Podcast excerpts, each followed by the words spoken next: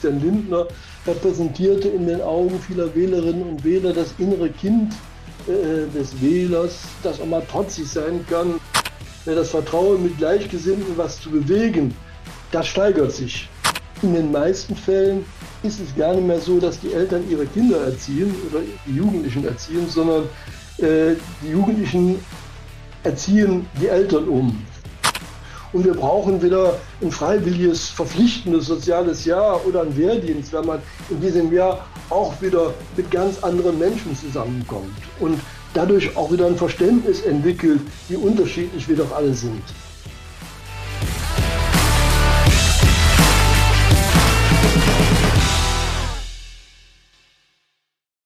Ja, liebe Hörer, herzlich willkommen zum Macht was Podcast. Heute hier am Mikro ein Experte, der uns sagen kann, warum wir äh, das tun, was wir tun und wie wir das tun. Äh, so meine meine Hoffnung und äh, ja, der Name des Herrn ist Stefan Grünewald. Er ist Gründer und Chef des Rheingold Instituts, beschäftigt sich dort unter anderem äh, mit Fa Marktforschung und äh, schaut, warum wir so ticken, wie wir ticken.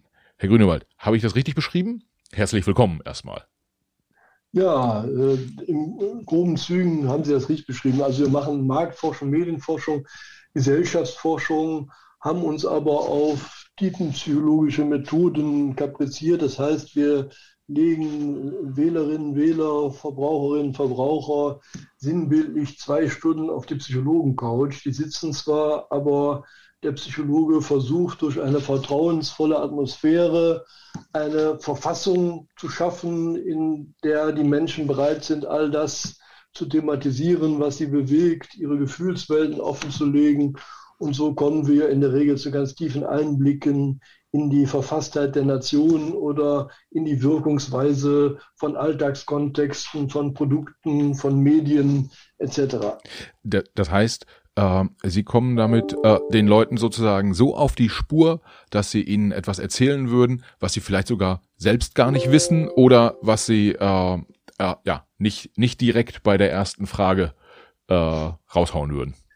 Ja, die Menschen haben ja eine Tendenz zur sozialen Erwünschtheit. Das heißt, sie machen erstmal das offenkundig, von dem sie glauben, dass das Gegenüber oder die Gesellschaft das, das gut findet dann rationalisieren wir vieles. Das heißt, äh, wir kommen einfacher durchs Leben, wenn wir uns die eigentlichen Beweggründe und Gefühlswelten, die ein Verhalten produzieren, gar nicht klar machen. Und Ziel eines psychologischen Tiefeninterviews ist es, eine Verfassung zu schaffen, wo die Probandinnen und Probanden das Gefühl haben, alles ist erlaubt, es gibt kein richtig und falsch wir können beschreiben, wie es uns geht. Und das Überraschende, was wir in unseren Forschungsprozessen immer wieder erleben, ist, dass die Menschen das Gefühl haben, sie geben Dinge preis, von denen sie wissen, dass sie äh, relevant sind, die sie aber sonst vielleicht nur ihren engsten Freunden oder auch noch nicht mal denen äh, kundtun würden. Aber sie geraten selber in einen Forschungsprozess, wo sie sich etwas verdeutlichen, was ihnen selber gar nicht so klar war. Äh, vieles läuft ja automatisiert, unbewusst ab. Wir machen uns keine Gedanken darum, warum wir jetzt an einer bestimmten Stelle, an einer bestimmten Tagesstelle lieber ein Bier als ein Sekt oder als ein Wein trinken. Wir wissen manchmal gar nicht, warum wir eine bestimmte Serie gut finden oder eine andere schlecht finden.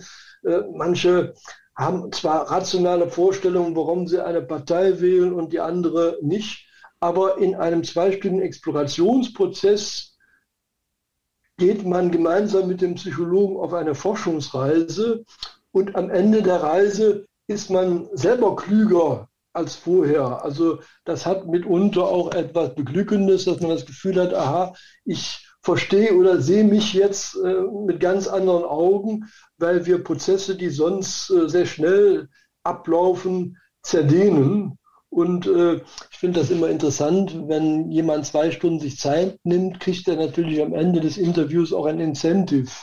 Und mitunter vergessen die Probandinnen oder Probanden das Incentive, weil sie das Gefühl haben, das war so toll, dass ich mal zwei Stunden Psychologen für mich hatte und vieles über meine unbewussten Prozesse erfahren konnte. Ja, und ist dann diese, diese Arbeit, diese Reise, die Sie mit den, mit den Probanden machen, ist das auch ein Stück weit das, was, was sozusagen Ihre Arbeitsweise unterscheidet von anderen Marktforschungsinstituten? Also da gibt's ja, gibt ja viele Institute, die ähm, auf unterschiedliche Themen gucken. Ist das das, was Sie äh, besonders macht, auch ein Stück weit? Also wir reklamieren für uns, dass wir das psychologischste oder das tiefenpsychologischste Institut sind. Wir haben eine eigene Ausbildungsakademie. Wir legen sehr viel Wert darauf, unsere Mitarbeiter, die in der Regel Diplompsychologen sind, immer weiter zu schulen und äh, sag mal, man kann grundsätzlich den, den Forschungsbereich differenzieren. Es gibt quantifizierende Methoden. Das heißt, das sind die üblichen Fragebögen, die üblichen digitalen Tools oder, oder Kurzinterviews, wo am Ende eine prozentuale Verteilung ansteht. Wir legen in der Regel recht wenig Menschen sinnbildlich auf die Couch ne, zerdehnen aber dann diesen Prozess und brauchen, wenn wir zwei Stunden analysieren, fast sechs Stunden, um zu verstehen, was in diesen zwei Stunden überhaupt äh, passiert ist. Dadurch kommen wir aber auch zu ganz anderen und zu tieferen Erklärungen. Und äh, das ist das, was uns antreibt, dass wir verstehen wollen, was die Menschen im Innersten bewegt. Ja, und ähm, wenn wir quasi auch das schauen, was die Menschen im Innersten bewegt, dann kann man ja auch gucken, äh, wen interessiert das eigentlich? Also jetzt na total naheliegend in der aktuellen Situation ist, dass es äh, politische Entscheidungsträger äh, interessiert, was bewegt das Volk sozusagen. Ähm, aber ich könnte mir vorstellen, dass auch ja, irgendwie Unternehmen, die die Produkte verkaufen wollen, dass die auch Interesse an ihrer Arbeit haben. Das heißt, sie, sie könnten im Prinzip für jeden, der sagt, für mich ist wichtig, wer, was die Leute da draußen denken, äh, für den könnten sie auch äh, tätig werden, richtig? Genau, also äh, ich habe das Institut ja vor mehr als 30 Jahren gegründet und äh, es sind natürlich äh, Wirtschaftsunternehmen, also wir arbeiten zum Beispiel seit äh, über 20 Jahren für den Grünen Frosch, für den Haushaltsreiniger, die wollten natürlich auch wissen, wie, wie sehen die Menschen auch und welche Rolle spielt da die Umwelt oder, oder andere Faktoren. Dann arbeiten wir für viele Genusshersteller, für, für Medien, haben also in den letzten zehn Jahren für den Spiegel, für die Zeit äh, erforscht, äh, wie Leserbindungen entstehen, warum Menschen ihr Abo kündigen, was so das grobe Image äh, eines Magazins oder einer, einer, einer Zeitschrift ist. Wir arbeiten für Fernsehsender, für Organisationen wie für UNICEF, um zu gucken, warum spenden Leute und was können wir machen, damit äh, die Empathie gestärkt wird und die Menschen in der Notlage auch bereit sind, ihre Geldbörse zu öffnen. Wir arbeiten für politische Parteien, für Ministerien. Also äh, in der Regel ist es so, dass äh, in dem Moment, wo äh, unsere Auftraggeber das Gefühl haben, mit herkömmlicher Forschung nicht mehr weiterzukommen, sind wir dann die erste Adresse. Ja, und Sie haben gesagt, Sie, Sie machen das seit 30 Jahren jetzt. Gab es in den 30 Jahren ähm, eine, eine, eine, eine ganz besondere Erkenntnis, so ganz überraschende Themen, wo Sie gesagt haben, Mensch, damit hätte ich jetzt mal so gar nicht äh, äh gerechnet, irgendwie so ja, irgendwas, irgendwas Lustiges, irgendwas äh, äh, vielleicht auch Trauriges, ganz, was ganz Besonderes? Oder ist das so ein Stück weit auch immer vorhersehbar, was rauskommt? Äh, wir sind selber immer überrascht. Da ist auch der Reiz der Arbeit. Man hat natürlich selber als Psychologe auch bestimmte Schablonen, bestimmte Vorurteile. Und dann äh, tritt man ein in so einen intensiven Prozess, wo ja auch ein ganzes Psychologenteam beteiligt sind und konfrontiert sich dann mit dem, was uns die, die Menschen in den zweistündigen Interviews erzählen. Und da bleibt häufig kein Stein auf dem anderen. Es gibt ein klassisches Rheingold-Beispiel, was äh, sehr plakativ ist, was ich mal erzählen kann. Äh, äh als wir angefangen haben, für den grünen Frosch zu arbeiten, da hat uns interessiert, warum putzen die Menschen überhaupt? Und dann haben wir tiefen Interviews zur Haushaltsreinigung durchgeführt und festgestellt, die meisten Menschen putzen gar nicht, wenn die Wohnung dreckig ist, sondern wenn es ihnen selber dreckig geht. Wenn sie das Gefühl haben, irgendwie, es gelingt ihnen in der Beziehung nicht äh, reinen Tisch zu machen, am Arbeitsplatz können sie keine klaren Verhältnisse herrschaffen. Das heißt, das Putzen ist auf einmal ein Verlagerungsangebot, wo ich zeigen kann, ich kann was bewegen. Und interessant in dem Zusammenhang ist, dass die Marken sich jetzt nicht nur in ihrem Reinlichkeitsversprechen unterscheiden, sondern sie machen den Menschen ein Prozessangebot. Das heißt, Putzen ist nicht Putzen und äh, jede Marke wirbt für eine eigene Putzchoreografie. Das heißt, der General sagt, wenn du mich nimmst, dann gehst du Generalstabs, äh, äh, generalstabsmäßig zu äh, Werke. Dann führst du erbitterte private Bodenoffensiven gegen feindliche Schmutzansammlungen. Dann äh, verlierst du die, die, äh, verdienst du dir die Spuren. Und diese Marschmusik, die viele mit dem General noch verbinden, dieses da da da da da da da, das dynamisiert sozusagen den Putzfuror. Eine Marke, wie Meister Popper sagt, ganz so generalstabsmäßig und wild muss es gar nicht zugehen. Ein properes Blendwerk genügt. Ne, also außen, hui, aber wie es in der Ecke aussieht, ist egal. Du musst es gar nicht so gründlich äh, angehen. Und da steht natürlich auch die Galionsfigur des Meister Poppers. Das ist für die Menschen so eine Doppelgestalt. Er hat einerseits diese glatt polierte Glatze, damit macht er ein Glanzversprechen. Andererseits hat er so ein Muscle-Shirt und ein Ohrring und von der ganzen Ausstrahlung hat er so den dezenten Charme eines Schiffschaukelanhalters. Und auch dieses Eicchenkneifen ist ein Hinweis, lieber Verbraucher, wir verstehen uns außen hui, aber wie es in der Ecke aussieht, ist dann auch egal. Ja. Und da kommt jetzt der grüne Frosch rein. Also ne, Werner und Merz, die den Frosch herstellen, hatten immer das Gefühl, die Leute kaufen uns nur wegen der Umwelt. Aber wir haben festgestellt, der Frosch macht auch ein anderes Prozessversprechen. Der Frosch sagt, äh, lieber Verbraucher, nimm ein Beispiel an mir, äh, die grüne Kulte, sie lebt im Tümpel, eine gewisse Modrigkeit gehört eigentlich zu einer natürlichen Umwelt hinzu. Es muss nicht alles akribisch sauber sein. Du kannst es auch hier und da der, der eigenen Natur überlassen. Du brauchst auch kein schlechtes Gewissen zu haben, wenn du so ein bisschen äh, äh laissez-faire putzt. Du machst ja die Umwelt sauber und sorgst für saubere Gewässer und eine saubere Umwelt ist wichtiger als eine saubere Wohnung. Das heißt, ein zentrales Versprechen der Marke Frosch ist eine, eine gewisse Lockerheit beim Putzen, man hat die Lizenz zum Faulsein, hat aber trotzdem das Gefühl, was wichtig ist für die Welt, vor allen Dingen für die Umwelt zu leisten. Ja, ja. Okay, das heißt, die Hörer, die dann äh, unseren Podcast jetzt hören und dann ähm, die unterschiedlichen Putzmittel äh, in den Warenkörben sehen, können dann äh, quasi interpretieren, wie, wie die, wie die Käufer ja. sozusagen ticken. Interessanterweise, wenn man jetzt in die Putzschränke der Menschen blickt, merkt man, die haben da eine ganze Auswahl unterschiedlicher und je nach Verfasstheit, also wenn ich jetzt einen Tag hatte, wo ich äh, überhaupt nicht weitergekommen bin, dann habe ich Lust auf den häuslichen Kleinkrieg und dann greife ich zum General. Ne? Wenn die Schwiegermutter vor der Tür steht, ne? dann mache ich vielleicht das propere Blendwerk. Und wenn ich mit mir im Reinen sein will, dann freue ich mich an den Frosch, äh, an den, an den Düften, die da drin sind und mach ein ganz entspanntes Putz-Happening. Das ja. ist immer von der Stimmung, von der Verfassung der Menschen abhängig. Ja, das heißt, man guckt äh, bei den, bei den Menschen nicht nur auf die unterschiedlichen Typen sozusagen, ich weiß nicht, zum Beispiel Bevölkerungsschichten, die vielleicht unterschiedlich ticken, sondern die ticken dann auch noch in unterschiedlichen Situationen unterschiedlich. Genau, und das wird häufig äh, unterschätzt. Also natürlich gibt es unterschiedliche Soziodemografien. Das, was uns aber eint, ist ein Alltag, der ganz unterschiedliche Verfasstheiten und Stimmungen zulässt. Und in einer bestimmten Stimmung greift sowohl die liebe Rentnerin als auch der, der dynamische Jungspund äh, zum, zum General, weil er mal Dampf ablassen will. Und in einer anderen Verfassung will man es dann eher etwas kuscheliger und lieblicher und macht es dann mit, mit dem Frosch. Und das ist in, in allen Produktkontexten so. Ne?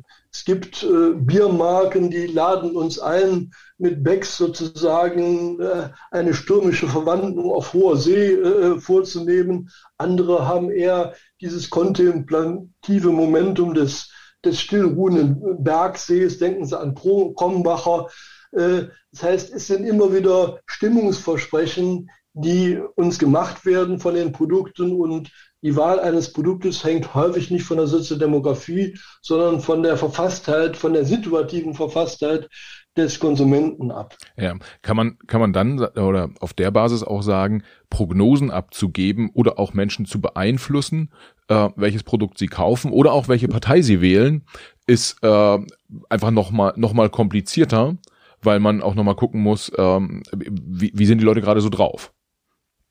Genau, also man muss natürlich kennen, was sind so die, die Stimmungen, die Verfasstheiten und äh, dann überlegen, aha, wie kann ich den Magnetismus dieser Verfassung, für die ich äh, äh, als Marke einstehe, wie kann ich den stärken?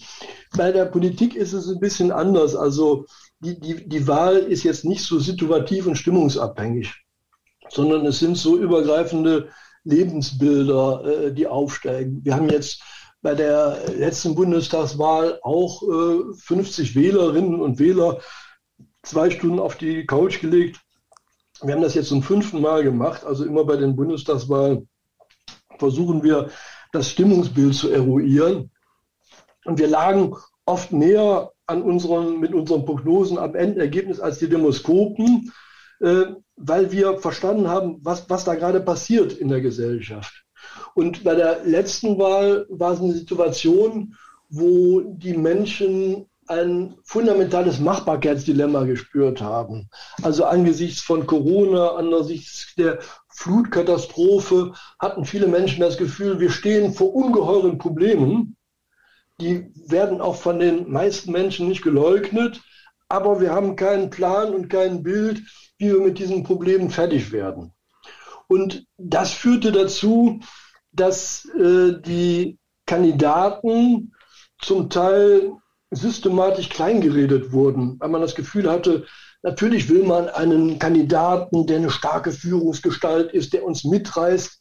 Aber gleichzeitig hatten die Leute Angst vor ihrer eigenen Courage. Sie hatten die Sorge, wenn jetzt ein starker Kandidat da ist, dann müssen wir unser Leben umkrempeln, dann müssen wir verzichten, dann müssen wir vieles anders machen. Und äh, die Menschen klammern sich sehr an das Gewohnte. Und jetzt war auf einmal eine Situation, man spürte angesichts der anbrandenden Probleme, Corona, Taliban, Delta-Variante, Ver Ver Verschuldung, Klimawandel vor allen Dingen, es muss was geschehen.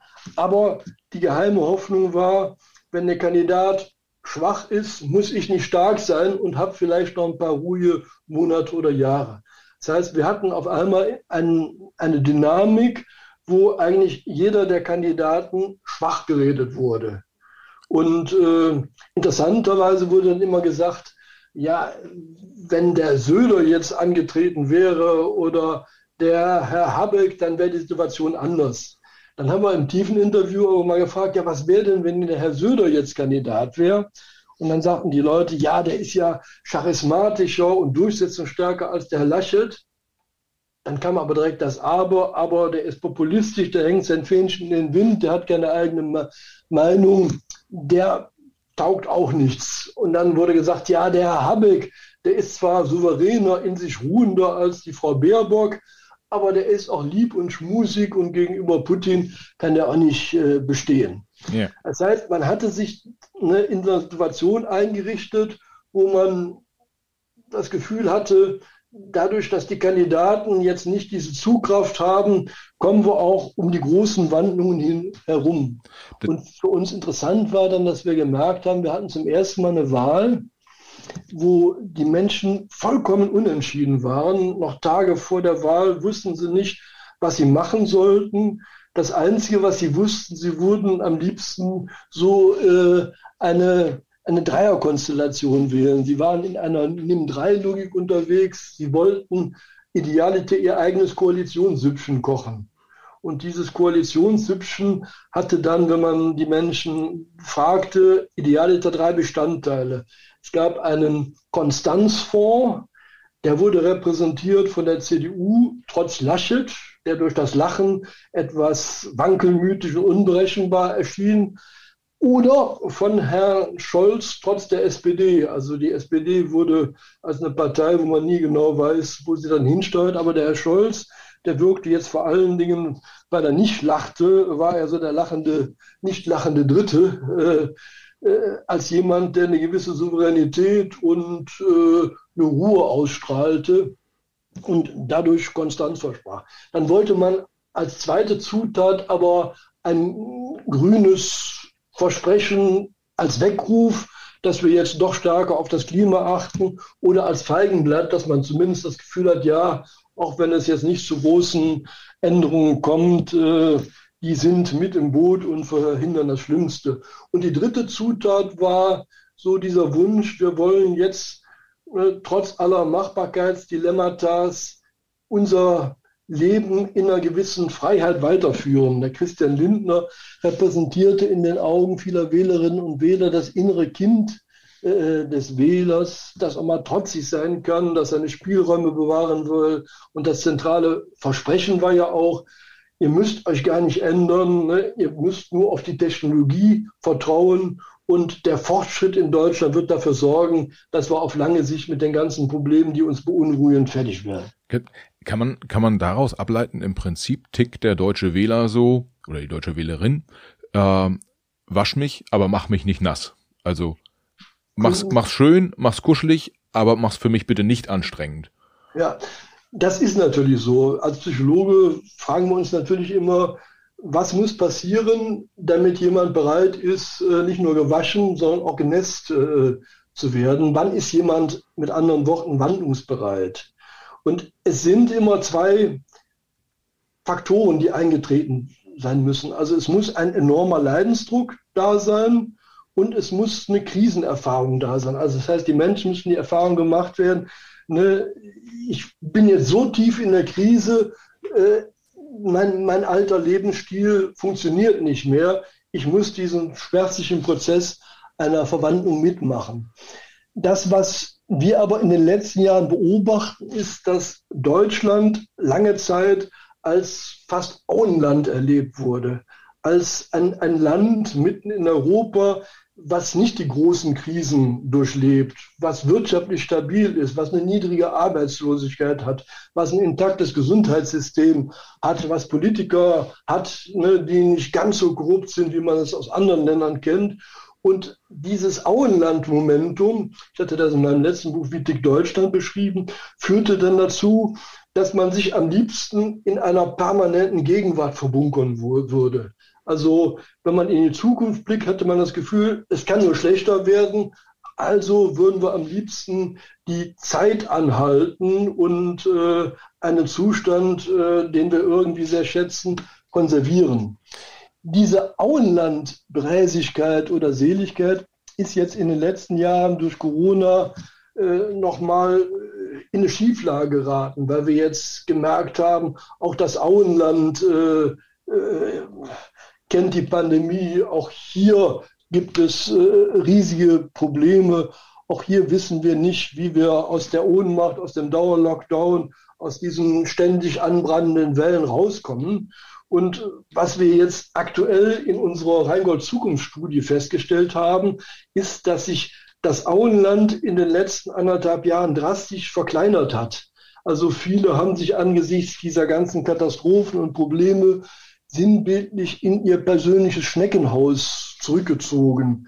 Die Selbstbezüglichkeit ist gewachsen. Die meisten Menschen denken nicht mehr in globalen Dimensionen. Also die sind äh, nicht europäisch, nicht national unterwegs, sondern sie sind fokussiert auf sich, ihre Familie und allenfalls den unmittelbaren Umkreis. Das macht es natürlich viel, viel schwieriger, ne? A, sich zu wandeln. B, führt es aber auch dazu, dass man nur noch sich selbst und seinen Ängsten traut und dass das Misstrauen in die Politik und in die Institution, Institutionen drastisch zunimmt. Kann, kann das dann, äh, wenn wir mal äh, in die Zukunft schauen und ich bezeichne das mal so als äh, Vogel, Vogelstrauß äh, wir stecken den Kopf in den Sand, ähm, versuchen möglichst nicht ähm, die Gefahren, die da draußen sind, zu, zu ignorieren. Ähm, egal wenn, egal welches Thema wir uns anschauen, sei es die Klimakatastrophe, sei es auch Corona äh, in Teilen, aber auch zum Beispiel der wirtschaftliche Wettbewerb mit, mit China. Ähm, wenn wir nicht aktiv werden, dann ähm, ja, wird es uns wahrscheinlich in Zukunft nicht besser, eher schlechter gehen. Das ist ja so ein bisschen so wie, als wenn unsere äh, Vorfahren vor dem Säbelzahntiger erstarrt wären und sich dann hätten von dem fressen lassen. Kann man das, kann man den Vergleich ziehen oder? Ja, äh, ansatzweise. Also wir stecken ja nicht äh, den Kopf in den Sand, sondern wir stecken den Kopf so in, in die warme Stube unseres Schneckenhauses und äh, sehen dann nicht den, den, den Säbelzahntiger, der uns das, das, das Grauen äh, vermittelt, sondern wir gucken die nächste Netflix-Serie, in der wir uns, ne, in der wir die Protagonisten kennen, in der wir ungefähr wissen, was da auf uns zukommt.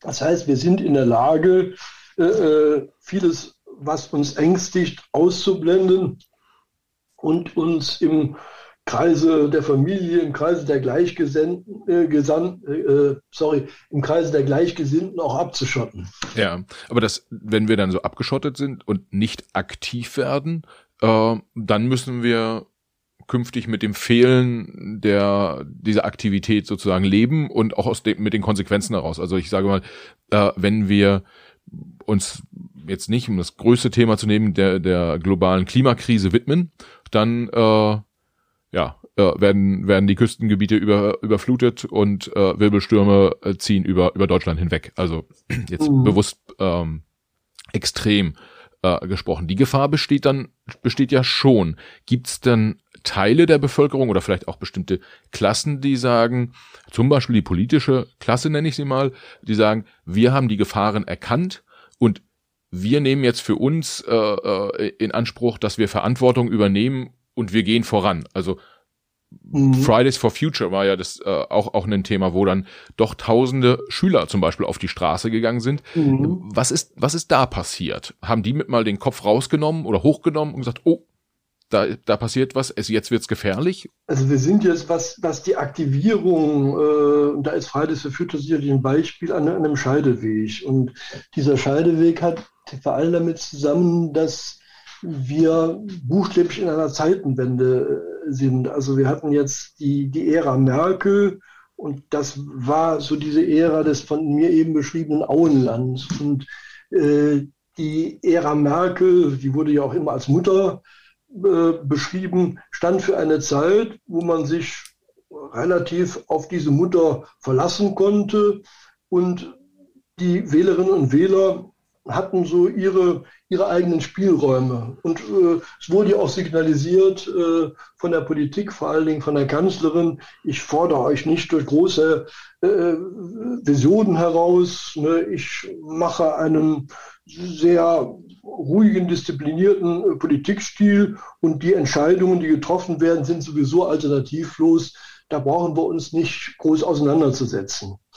Das war natürlich eine bequeme, fast infantile Position, die man einnehmen könnte. Man delegiert alles an die, an die große Mutter, an die Politik und äh, wenn dabei was rauskommt, was einem passt, ist man zufrieden und äh, hält den Mund und sobald etwas passiert, wie bei der Flüchtlingskrise, was man nicht mehr teilt, dann äh, geht man auf die Barrikaden und ruft die, die, die, die Mutter muss weg. Jetzt sind wir in einer Situation, wo wir merken, äh, wir müssen uns emanzipieren. Und es ist sicherlich auch gut, dass wir jetzt eine Ampel haben, wo man merkt, wie schwierig es auch ist, sich zu emanzipieren, wie mühselig es ist, einen Kompromiss äh, zu entwickeln. Und äh, der Wunsch, den wir beobachten, ist auch in der Bevölkerung da jetzt ein bisschen aus dieser Lethargie auszusteigen. Auch da war die Pandemie wieder so ein Umbruchsmoment. Wir sind zwar zum, zur Stilllegung verdammt worden, gerade in den Lockdown-Zeiten. Ne, das Lockdown ist wie ein kollektiver Vorruhestand. Das ganze Land, was sediert war, wurde nochmal weiter runter sediert.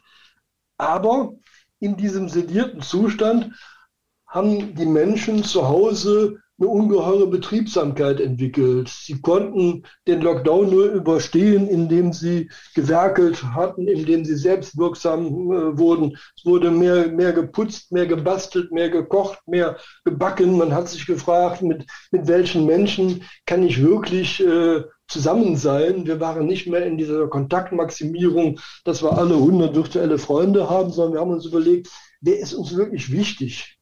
Und dadurch sind wir in eine Situation geraten, wo wir gemerkt haben, eine Krise bringt uns nicht um.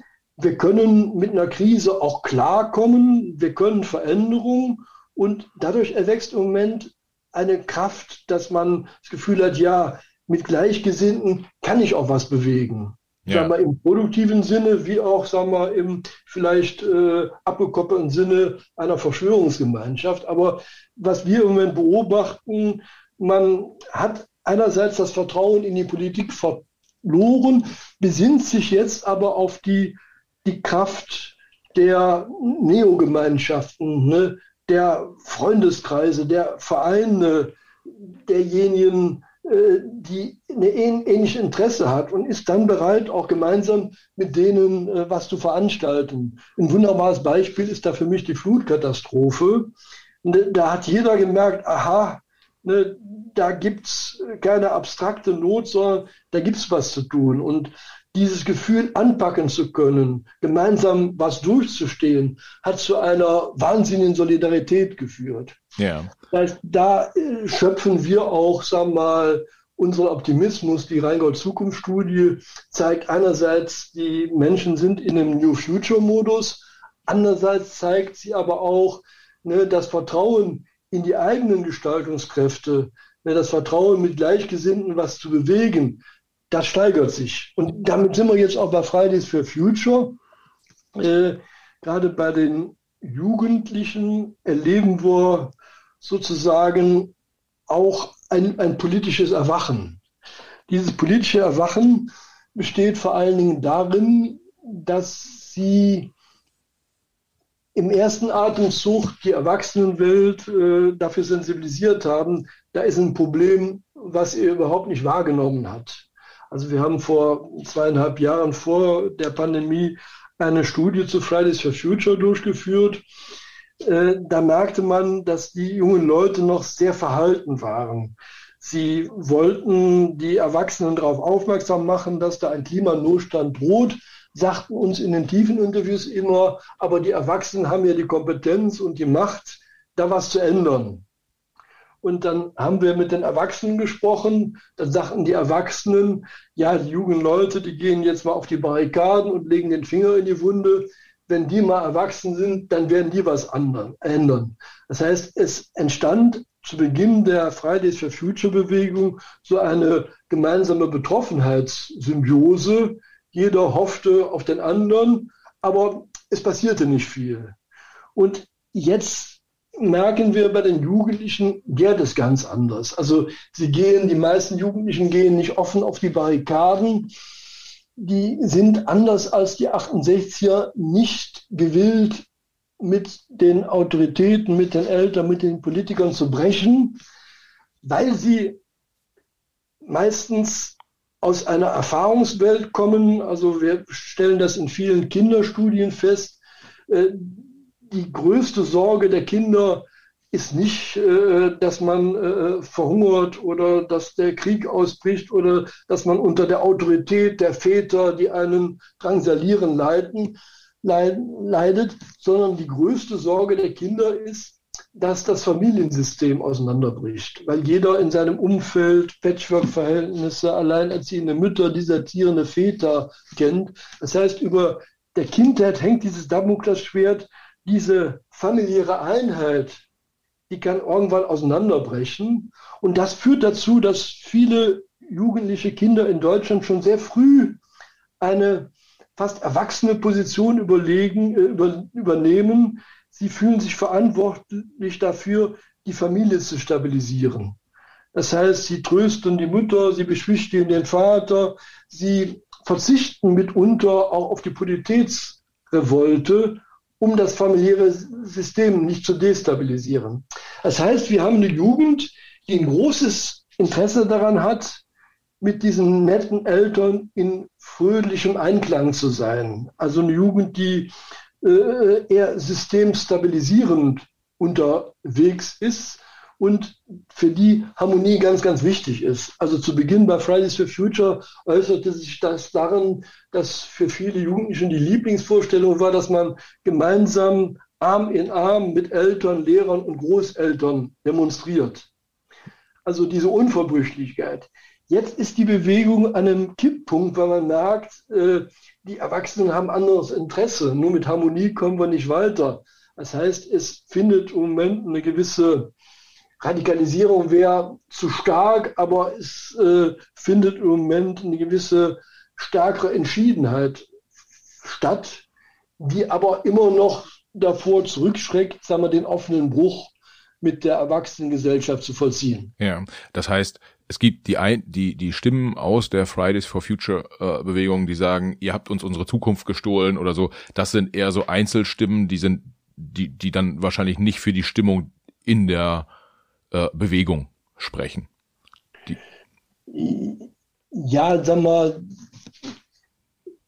natürlich sehen viele die Gefahr, dass diese Zukunft äh, nicht mehr stattfinden kann. Äh, anfangs war der Ton bestimmt, jetzt wird der Ton zunehmend un unerbittlich. Aber was da passiert, ist komplett anders, als wir das in den 70er Jahren hatten, als die 68er sozusagen äh, zum, zum Sturm bliesen und eine offene Revolte äh, veranstalten, sondern wir sind ja jetzt, also wir waren, früher war es so, dass die erwachsene Welt höchst skeptisch auf das blickte, was die Jugend veranstaltete. Und die Jugend hatten das Gefühl, die Erwachsenen, die sind borniert, betoniert, wir wollen nie so werden wie die Erwachsenen. Dieses Gefühl haben die meisten Jugendlichen nicht. Also die finden ihre Eltern mitunter ganz cool, die wollen nicht alles so machen, aber die haben nicht das Gefühl, dass das äh, nicht ganz schlimm. das Ende der, der Entwicklung wäre, wenn man so würde wie die eigenen Eltern.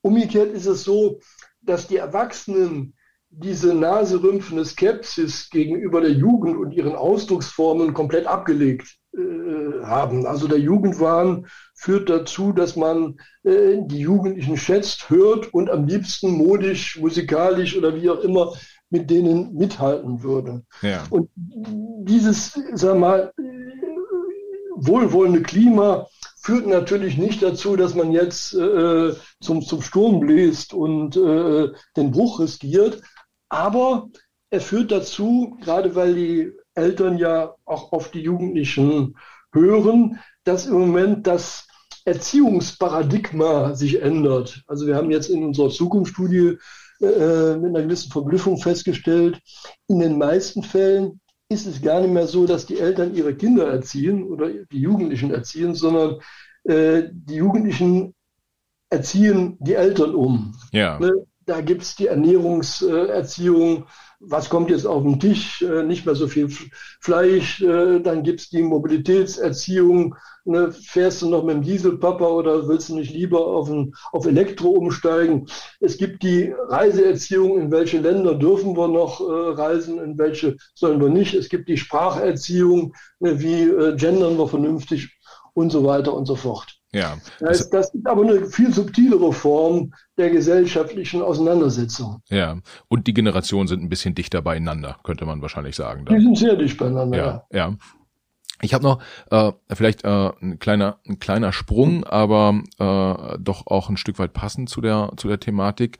Ähm, oft habe ich das Gefühl, dass viele Handlungen auch, ich sag mal, ein Stück weit Angst bestimmt sind. Ja, also, also einerseits auch Angst vor dem Klimawandel, aber auch viel, ich sag mal so viel mehr auch im Tages, äh, in Tag, Tagesthemen, wenn äh, zum Beispiel die Angst vor Migration, ja, die wir in, in unterschiedlichen äh, Gegenden Deutschlands ja mal mehr, mal mal stärk, stärk äh, mal, mal mehr, mal weniger stark äh, sehen.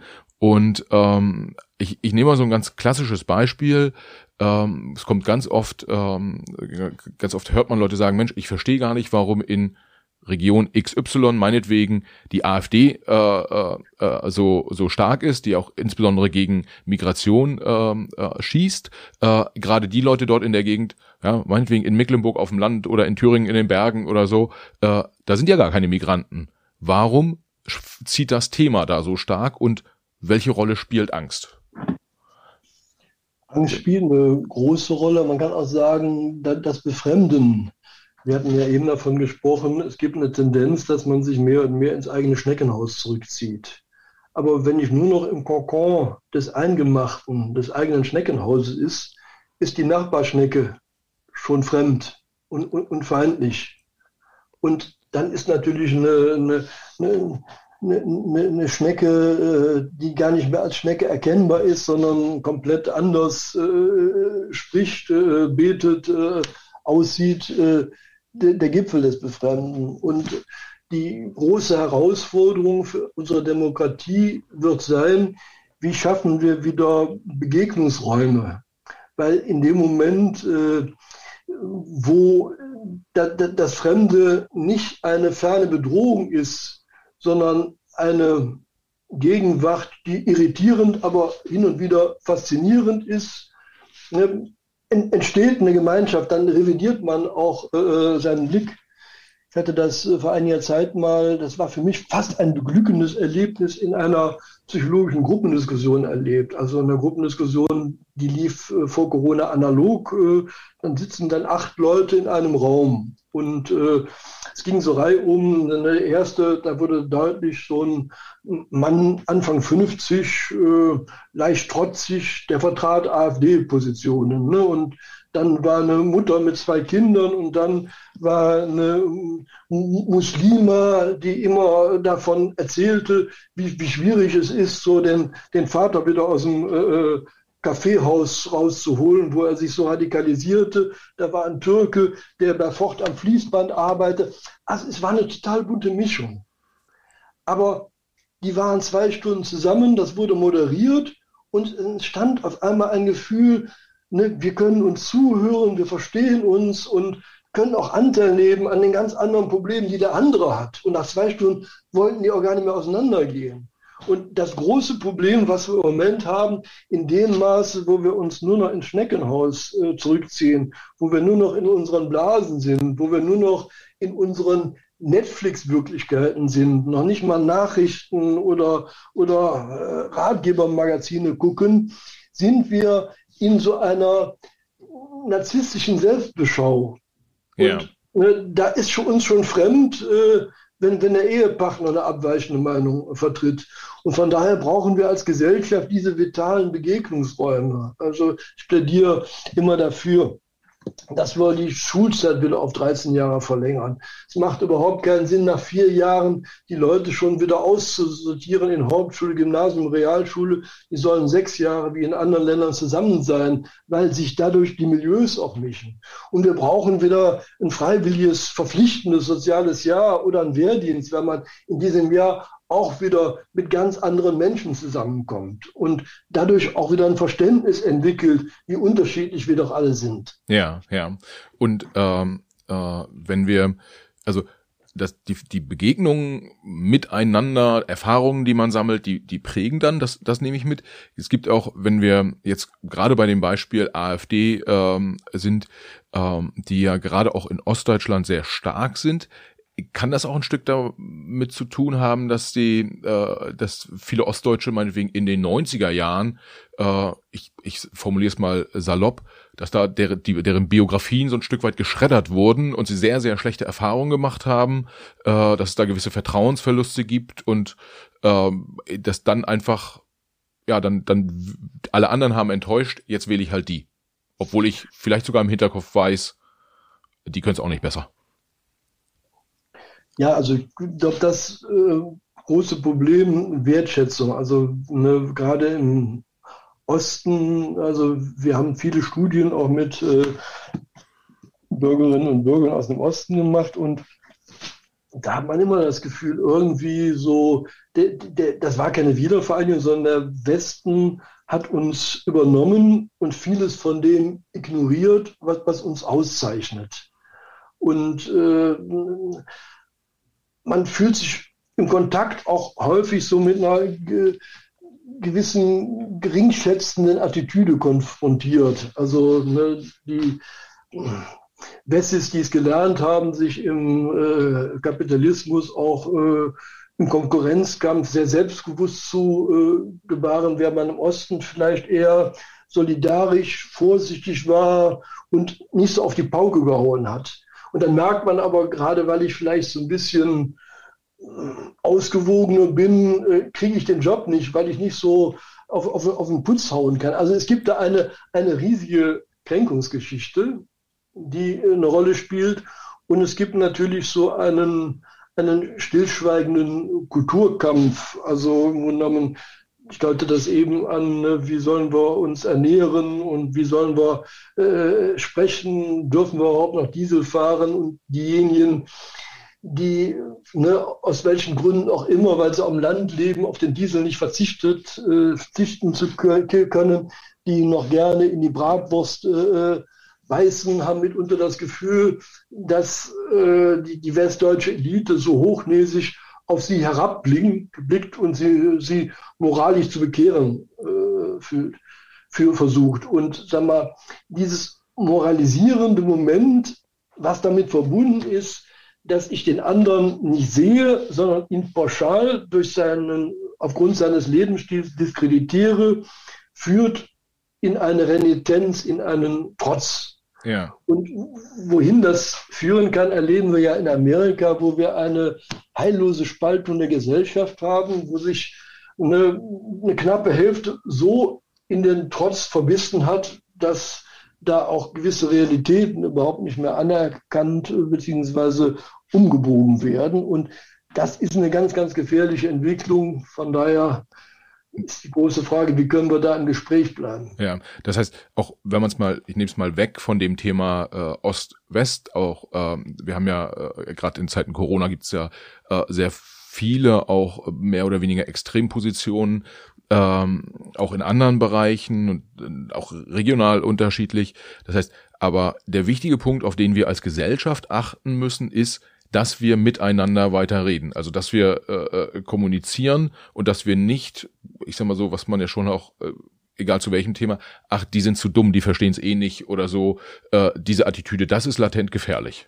Das ist äh, sehr, sehr gefährlich. Äh, wir sehen das im Moment an der Impfdebatte. Irgendwann äh, sind die Menschen dann so im, im Trotz abgeschottet, sie sind dann auch nicht mehr erreichbar für, für, für Argumente. Ja. Und Soweit sollte es äh, nicht können.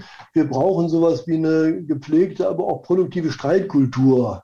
Und die ist auch in der Ära Merkel, ne, weil wir auch große Koalitionen haben. Wir haben buchstäblich verlernt zu streiten, weil das Schöne am Streit ist, dass wir in eine Dialektik einsteigen. Das heißt, der eine vertritt eine Position und der andere vertritt die diametrale Position.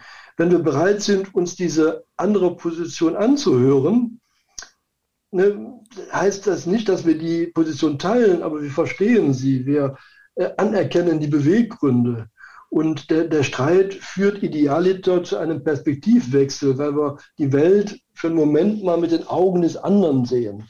Und dieser Perspektivwechsel führt nicht nur zu Erkenntnissen, sondern er ermöglicht erst auch wieder Annäherung und Befriedung. Das heißt, ein Kompromiss ist ja erst möglich, wenn ich anerkenne, dass an der Position und an den Interessen des anderen irgendwas dran ist. Ja. Und dann kann ich sagen, meine sind aber auch wichtig und wir müssen das aufeinander zubewegen.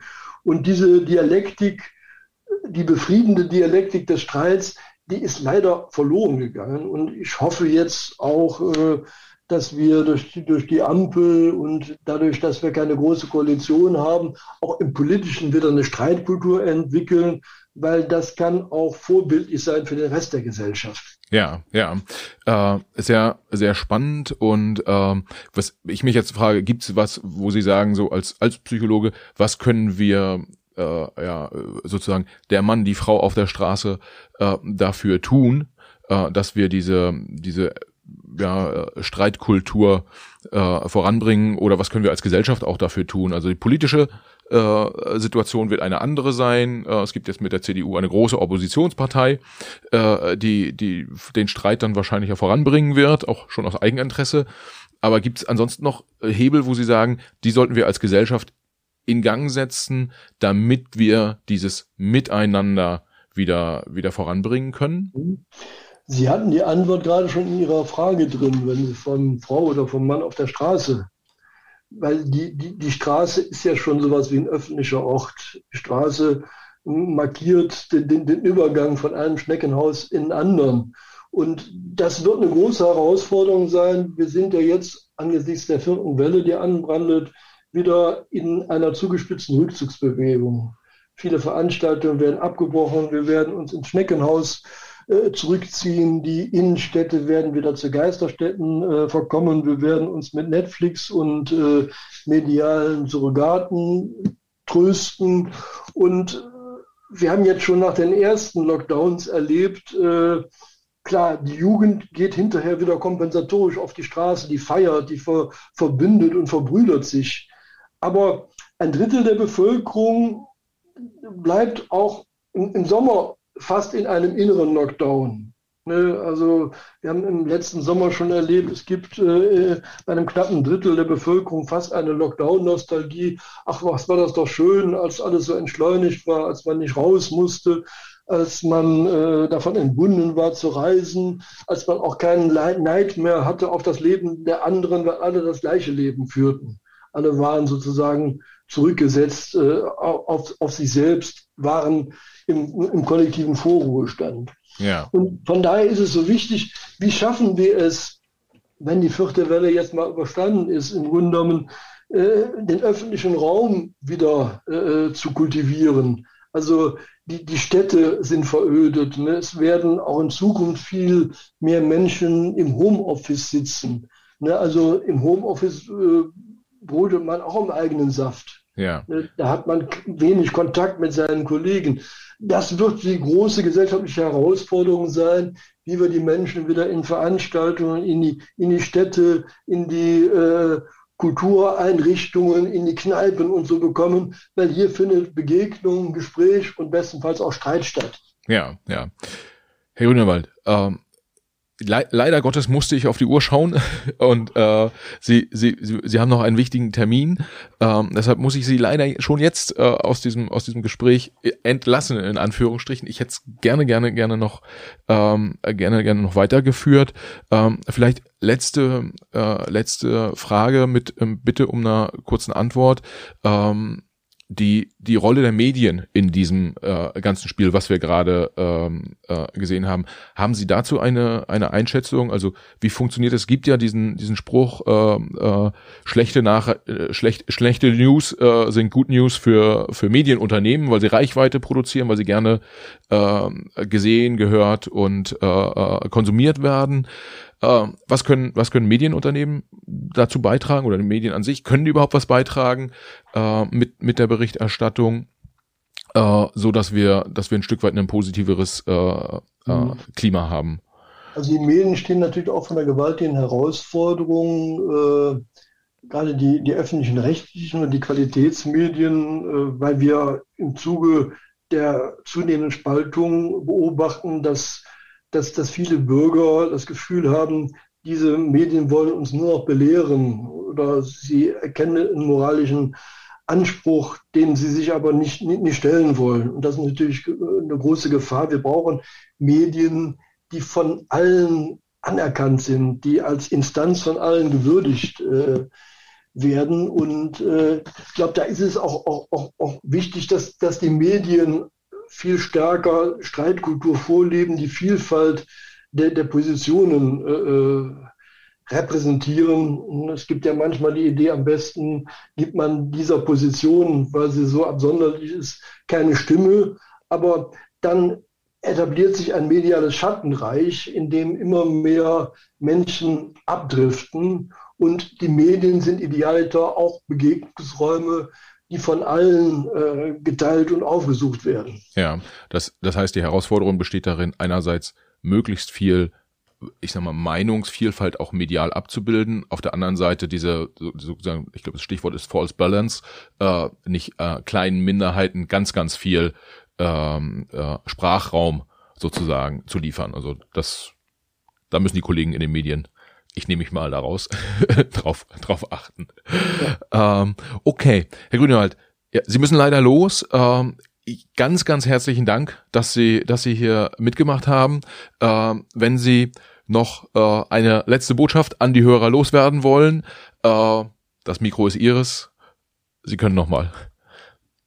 Ja, nein, äh, erstmal Dank an Sie. Ich fand, Sie haben mich da gut äh, durchmanövriert und äh, glaube, ne, wir sind manchmal, laufen wir Gefahr, dass äh, jeder für sich das Gefühl hat, er äh, verfügt über die allgemein allein selig machende Wahrheit. Und ich finde gerade die Pandemie zeigt uns ja, ne, das, was gestern noch Gewissheit hat, ne, wir waren fast immun, fühlten uns durchs Impfen. Jetzt merken wir, das ist ein wesentlicher Schutz, aber es gibt Durchbrüche und also diese Haltung sozusagen zu sagen, okay, wir bleiben neugierig, wir warten ab und wir diskutieren nicht äh, die Position, die uns jetzt nicht passt, weil wir merken, die Welt wandelt sich so schnell.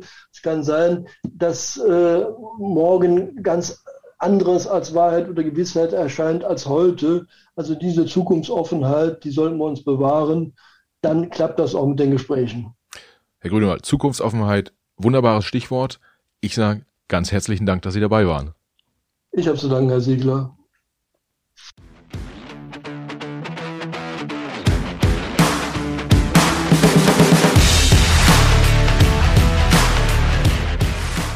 Liebe Hörerinnen und Hörer, Vielen Dank fürs Zuhören.